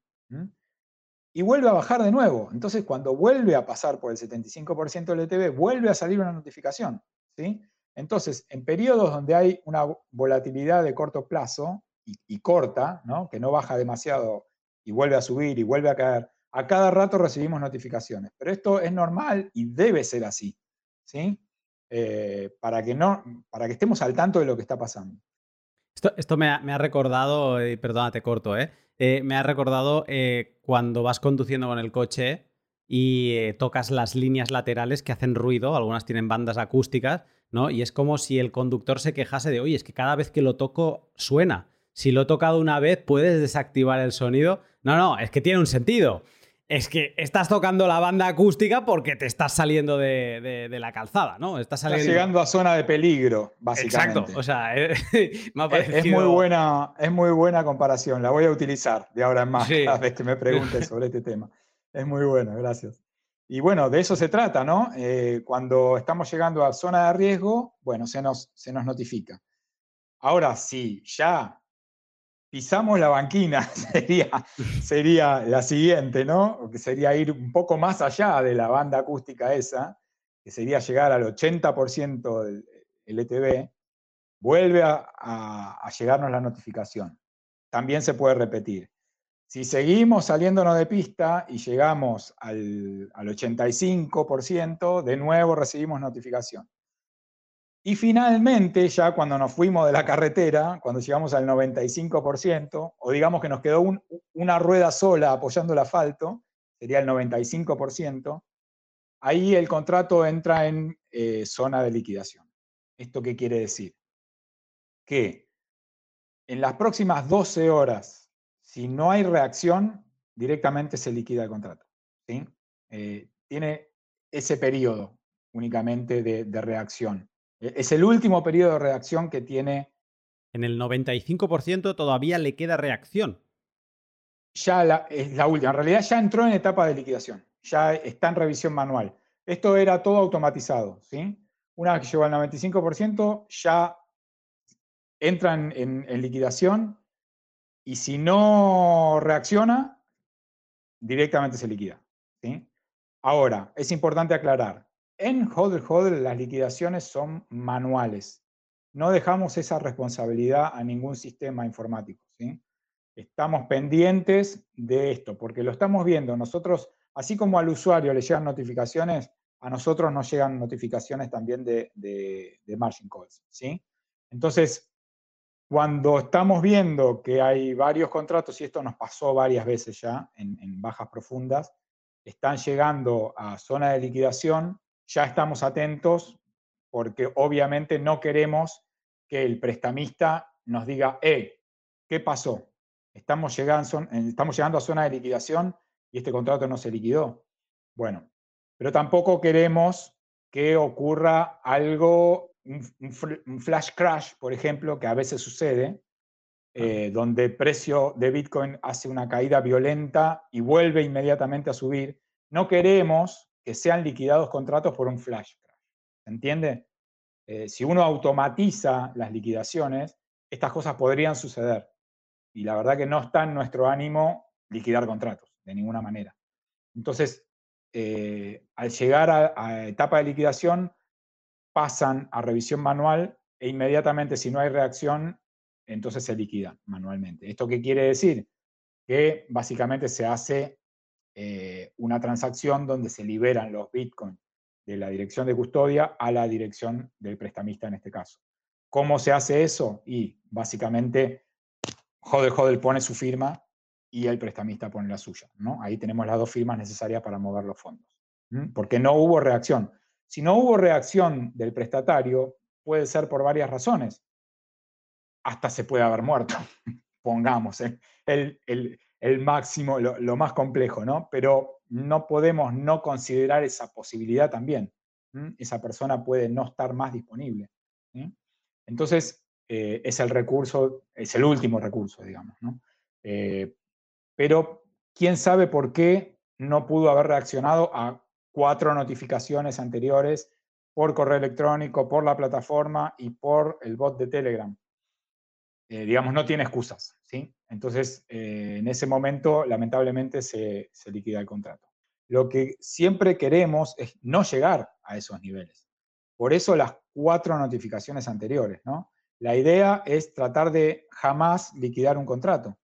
Por eso todo el tiempo estamos avisando, enviando margin calls. ¿Qué, puede hacer para, que, para detener esas, esas margin calls? Eh, antes lo habías apuntado, ¿no? Como que se puede añadir colateral, pero ¿qué, se puede hacer en general? O sea, ¿hay más opciones? Sí, claro. Eh, la principal y la más fácil es simplemente agregar más colateral. Eso es algo que se puede hacer rápidamente. De hecho, uno se puede guardar la dirección del colateral eh, para tenerla a mano, ni siquiera tiene que entrar a, a Hodel, ni entrar a LEN, ni nada. O sea, si uno tiene la dirección guardada eh, en un blog de notas, entonces puede entrar a su wallet inmediatamente y enviar Bitcoin sin ni siquiera entrar a la plataforma. ¿Se entiende? Porque esa dirección es única y es, está eh, exclusivamente hecha para depositar colateral. Entonces uno puede, teniendo la dirección, desde una wallet eh, en el medio de cualquier lado, mientras tenga conexión a Internet, enviar más colateral, porque vio que el precio de Bitcoin bajó mucho o porque ya recibió las notificaciones, los margin calls. Entonces dice, no quiero tomar riesgo, envío colateral. Y lo envía directamente desde su wallet a la dirección del colateral. Fin. Ahí el rango LTV se equilibra, vuelve a márgenes más bajos y ya no tiene riesgo de liquidación. Esa es una forma. La otra forma es pagar parte del contrato, ¿cierto? Uno puede decidir, bueno, en realidad tengo cierta cantidad de stablecoins, sea la que sea, la que se pidió prestado, digo, no, mejor repago una parte del crédito y eso también hace equilibrar el rango, ¿no? Entonces yo puedo decir, si tengo un crédito por mil dólares, digo, bueno, pago 500 dólares ahora por anticipado y me evito el riesgo de, el riesgo de liquidación. Esa es una segunda forma de, equilibrar el rango LTV. Y la tercera forma es definitivamente cancelar el crédito. O sea, cuando vemos que estamos en situación de riesgo de liquidación, digo, no, no, no, mejor yo no quiero someterme a este riesgo, repago todo el contrato y sus intereses, fin, terminé el contrato, antes de tiempo. ¿Se entiende? Esto sería lo que, lo que llamamos un repago anticipado. ¿sí? decido terminar con el contrato antes de tiempo. Eso puede hacerlo uno en cualquier momento. Si yo tengo un crédito por 12 meses, puedo decidir cancelarlo al día siguiente, sin problema. Asumiendo siempre el pago del interés de todo el... El interés eh, comprometido ya en el contrato, que consideramos que es lo lógico, ¿no? Porque la persona que entregó ese capital lo entregó eh, con la expectativa de esa ganancia. ¿sí? Entonces es una forma también respetar al prestamista.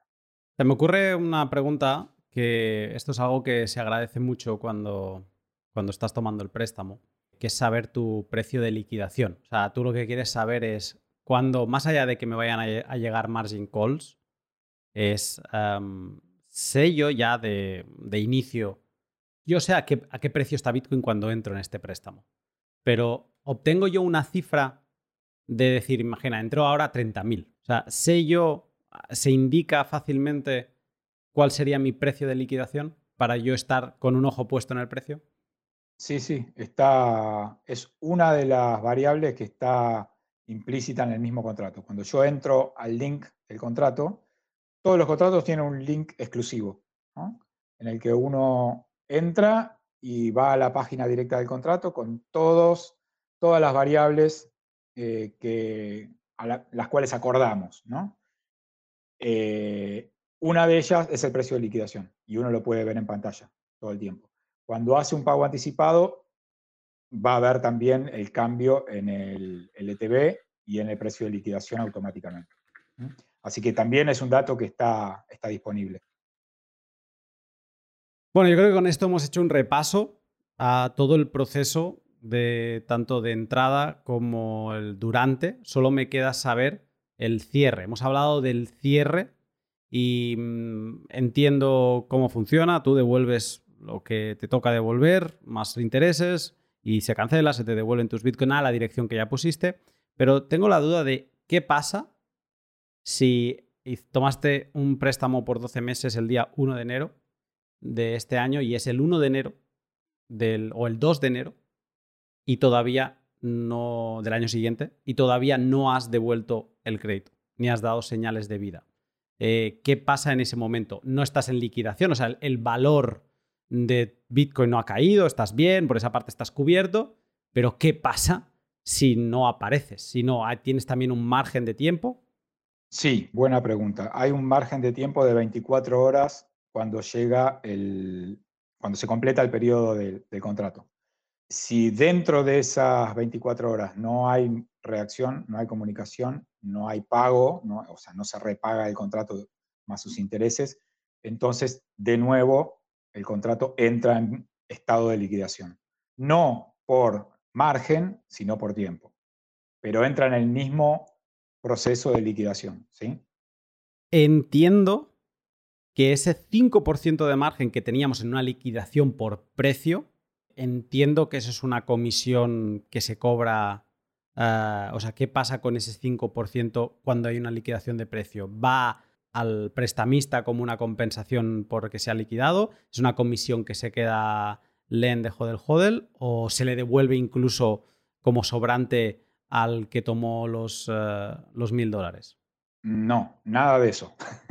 Ocurre, eh, la realidad es que eh, todo aquello que sobra de colateral luego de que terminó el contrato, sea como haya terminado, si terminó en, el trámite normal o si terminó liquidado o como sea, todo aquello excedente que quedó en la dirección de, resguardo vuelve a la dirección del prestatario, ¿no? a la persona que puso los bitcoins.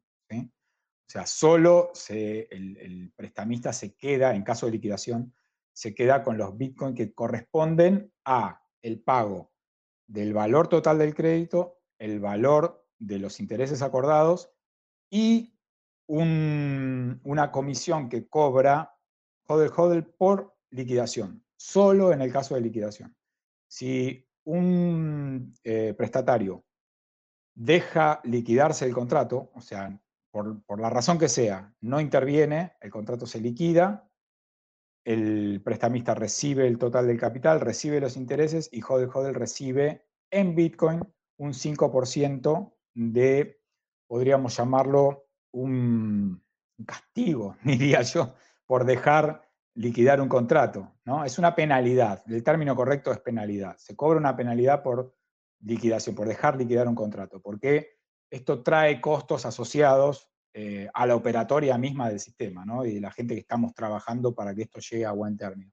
Entonces, se decidió eh, como un contraincentivo al hecho de, llegar a, la liquidación, cobrar un 5%, ¿sí? Eh, justamente para que la, gente se vea incentivada a responder y a estar pendiente de sus contratos y no dejarlo liquidar.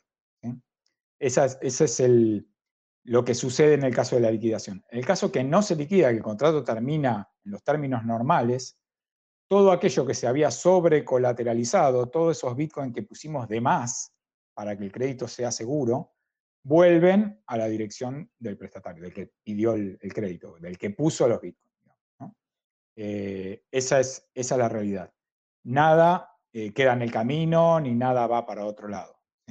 Lo que cobra Hodel Hodel por la creación del contrato, eso se realiza al principio cuando se depositan los bitcoins en garantía. Y está también perfectamente detallado en, el contrato, en el link del contrato. Igualmente, ahora vamos a ir a la parte de liquidación por tiempo. Imaginemos que llegamos al final del contrato y volvemos a estar en la situación inicial. Valor Bitcoin por 2.000 dólares, eh, se tomaron 1.000 dólares, pero ha desaparecido, no da señales de vida y tiene mucho más valor del que pidió prestado. O sea, no me queda claro, eh, entiendo, o sea, qué pasa con, con todo ese capital. ¿Hacia dónde va? ¿Quién se queda vuelve a la dirección Vuelve a la dirección que el prestatario puso al principio del contrato para que se le devuelvan los bitcoins. Si murió o lo que sea, no importa.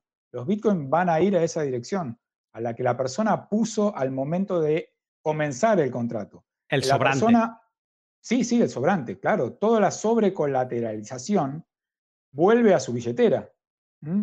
Nadie se va a quedar con eso. El, prestamista solo se queda con... ¿Mil dólares? Eh, ¿Valor Bitcoin? exacto, pero ah, diferenciemos lo que es la liquidación de lo que es un término normal del contrato. Si el término es normal, o sea, el, prestatario devolvió en USDT o en la stablecoin que sea el Ahí no hay penalización de ningún tipo. Ahí no hay ninguna penalización, no hay nada.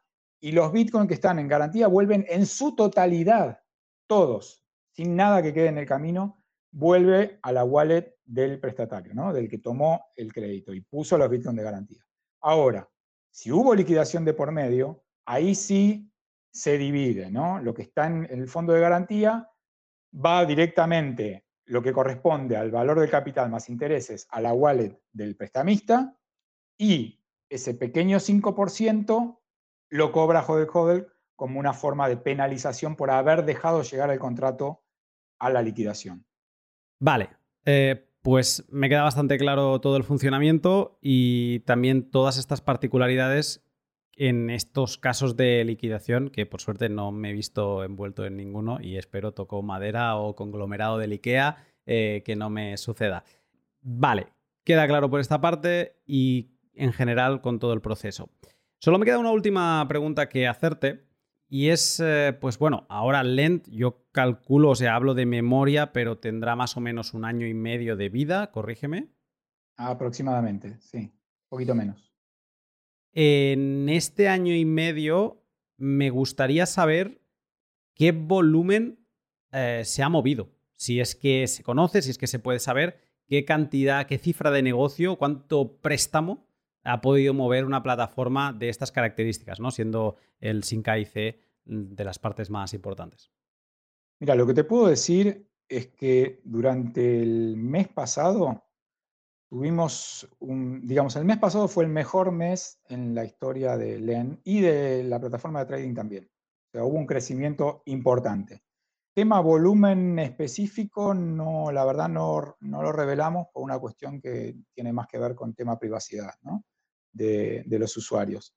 Pero sí te puedo decir que hubo un aumento muy importante este último mes y creemos que va a seguir en aumento el, el volumen operado porque realmente, digamos, esta forma de, préstamos de persona a persona, eh, sin tener que exponer datos privados ni, cuestiones que tengan que ver con, las tenencias de, cada usuario, consideramos que va a tener cada vez más uso. Y sobre todo en estos momentos en que sobre todo para los mercados emergentes, ¿no? Quizás uno, desde una posición económica más o menos cómoda, no ve el panorama completo. Pero la realidad es que en los mercados emergentes, muy poca gente tiene acceso al crédito. El, tema bancarización en Latinoamérica, por ejemplo, sigue siendo muy bajo. El común de la gente no tiene acceso al crédito en el sistema financiero tradicional. No tiene ni siquiera cuentas bancarias.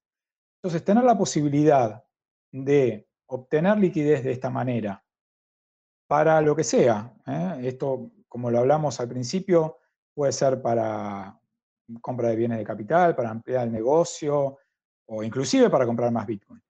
Pero es algo que no, no tiene la posibilidad la mayoría de la gente en Latinoamérica. Por eso es importante eh, Latinoamérica, por decir un ejemplo, ¿no? Lo mismo sucede en África o en partes de Asia. Eh, hay mucha necesidad de este tipo de instrumentos financieros que no están disponibles en el mercado tradicional para ese sector de la sociedad. Entonces creemos que cada vez más eh, va a seguir creciendo en la medida en que Bitcoin siga creciendo también, en la medida en que la gente pueda acceder a Bitcoin. Por eso las dos patas de Hodel Hodel, ¿no? Tenemos la pata de, la, eh, de llegar a Bitcoin, ¿no? que es nuestra plataforma de trading, permitirle a cualquier persona poder acceder a Bitcoin de manera sencilla, sin demasiado trámite burocrático, y luego, teniendo ese Bitcoin ya en, su poder, poder acceder a instrumentos financieros como los préstamos. Entonces, estas dos patas son, eh, hacen como una suerte de sinergia que creemos que va a seguir creciendo también y que es muy importante eh, para, para gran parte de la población mundial, que son justamente los mercados emergentes. Pues eh, yo también lo creo, la verdad, y después del viaje a El Salvador y, también de un poco hablar con gente en Latinoamérica, el darme cuenta que desde la realidad europea nos pensamos, nos sentimos que entendemos cómo funciona el mundo y no es nada así, ¿no? Eh, entonces hay... Aquí a veces hablo con, con amigos compartidos que tenemos, argentinos, y les pregunto, bueno, ¿y ahí las jubilaciones qué? Y se empiezan a reír, ¿cómo que jubilaciones, no? ¿Ahí los créditos qué? Bueno, es que créditos, aquí no hay créditos. O sea, es darte cuenta que, que aquí piensas, o sea, ves el mundo desde una óptica, luego el mundo es mucho más grande de lo que crees y no funciona todo igual. Entonces, eh, yo también estoy muy bullish con esta parte, porque ya no solo porque hay mercados emergentes que funcionan de esta manera, sino también porque en los mercados que no son emergentes, la regulación, el control eh, y todas estas medidas orwellianas que estamos viendo están llegando a tal punto que es que al final no te va a quedar otra alternativa que operar así para vivir, simplemente para vivir. Sí, sí, hay em, gente que realmente eh, quizás desde el primer mundo no se ve, ¿no? Pero eh, yo lo, lo, puedo explicar desde la óptica de una persona que vive en Latinoamérica y en un país específicamente de alta inflación como Argentina. Eh, yo realmente, en mi propia persona, puedo pelear contra la inflación gracias a Bitcoin. O sea, y esto eh, también te lo va a comentar cualquier persona de, Venezuela u, otros países de alta inflación. Si hoy en día el que tiene Bitcoin está salvo de la inflación, aún con bajas de precio como las actuales. Eh, en, el, en, el, largo plazo, si uno pudo aguantar y sostener sus Bitcoin por, por lo menos por cuatro años, que en Bitcoin es lo mínimo que se establece como un, periodo de holding, digamos, ¿no? Como para que eh, ver el, verdadero potencial de Bitcoin. Eh, si lograste eso, siempre vas a estar en una posición que le estás ganando a la inflación, inclusive en países como Argentina, donde tenemos en este momento 70% de inflación anual, que en el primer mundo casi no lo pueden ni siquiera creer que la gente pueda vivir en estas condiciones. Pero ocurre. Bueno, aquí en Argentina vivimos en estas condiciones. Y Bitcoin es nuestro hedge, digamos, ¿no? Como esto que nos, nos permite sobre, sobrevivir. Sí, es, la cobertura a, estos procesos inflacionarios que no van a detenerse. O sea, mucha gente sigue pensando en que esto es una cuestión temporal, que ya va a pasar. Bueno, lo están viendo en Estados Unidos, que no solo no es temporal, sino que sigue en aumento y va a ser muy difícil de detener. Quizás lo puedan aplanar un poquitito ahora con la con la suba de las tasas, pero no por mucho tiempo, porque la emisión monetaria sigue a, niveles estratosféricos y difícilmente puedan detenerla, si no el castillo de naipes Fiat se cae completamente. Entonces, eh, en una economía basada en deuda como la que estamos viviendo, no se puede dejar de emitir dinero, si no toda la economía se cae. Dani, ha sido un placer volver a, verte, a hablar contigo y hoy en una cosa así más seria. A nosotros nos gusta quedar para cenar en San Salvador, ir a comer una buena carne. Hoy ha sido en una tesitura más seria, pero eh, me ha gustado mucho y te agradezco todas las explicaciones de estos temas que muchas veces con una imagen se verían bastante más claro y entonces eh, cuando los invitados se ven eh, forzados a hacer estas explicaciones y artilugios, malabarismos en audio, para eh, explicar lo mismo, pues lo agradezco con más fuerza. Un placer, Dani. No, gracias a vos, la verdad que fue un placer encontrarnos de nuevo. Ojalá nos veamos en septiembre por allá, por Europa, seguramente. Seguiremos las charlas. Y obviamente, cuando quieras hacer alguna prueba empírica así para, para tus oyentes, podemos hacer algo sin, ningún problema. Te dejo un saludo grande, eh, gracias a todos por escuchar y cualquier consulta, obviamente estoy disponible en los canales de consulta de, de Jode Pondremos los links en la descripción. Gracias, Dani. Nos vemos, Luna. Gracias.